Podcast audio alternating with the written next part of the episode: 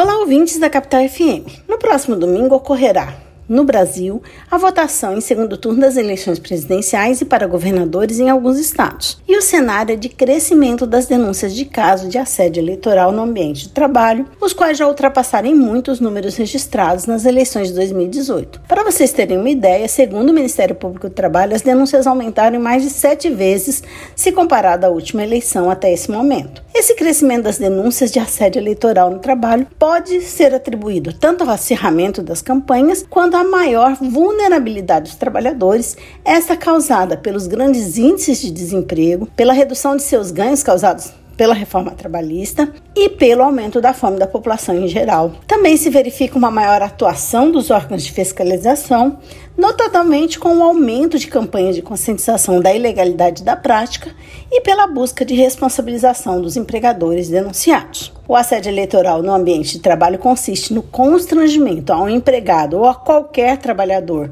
vinculado à empresa, como terceirizados, estagiários autônomos, dentre outros, para votar em determinado candidato ou não votar em outro, sob ameaça da perda do emprego ou do trabalho ou de algum benefício a ele vinculado, bem como a promessa ou ao pagamento de qualquer benefício dele derivado. Os atos que envolvem o assédio eleitoral, sejam ou não vinculados ao emprego, são considerados crimes pelos artigos 299 e 301 do Código Eleitoral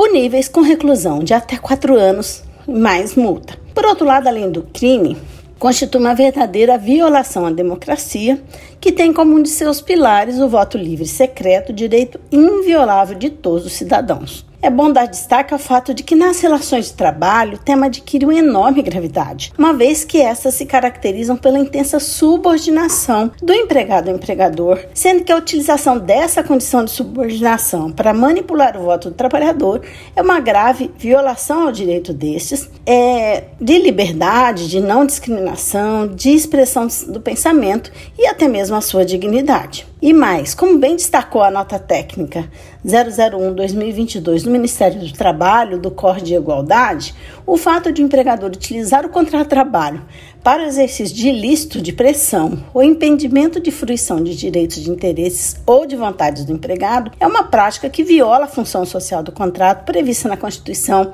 e no Código Civil. Assim, espera-se que os empregados e seus prepostos observem os termos da nota técnica do Ministério Público do Trabalho e pratiquem algumas abstenções. Que eles se abstenham, né, de dar oferecer ou prometer dinheiro, dádiva ou qualquer outra vantagem ou benefício aos trabalhadores com quem possuam relação de trabalho ou pessoas que buscam trabalho. Isso para obter manifestação política ou voto deles para determinado candidato ou mesmo para conseguir abstenção. Que se abstenham de ameaçar, constranger, orientar as pessoas que possuem relação de trabalho com sua organização ou mesmo aquelas que buscam trabalho a manifestar apoio, votar ou não votar em candidatos ou candidatas por elas indicados nas próximas eleições. Que se abstenham também de realizar manifestações políticas no ambiente de trabalho e fazer referência a candidatos e instrumentos de trabalho uniformes ou qualquer outras vestimentas. Que se abstenham também de impedir, dificultar ou embaraçar é, os trabalhadores no dia das eleições, de exercer o direito ao voto ou de exigir compensação de horas ou qualquer outro tipo de compensação pela ausência decorrente da participação no processo eleitoral de seus empregados. Neste contexto, reafirmamos que o voto é secreto, é um direito fundamental de cada eleitor que deve exercê-lo livremente de acordo com suas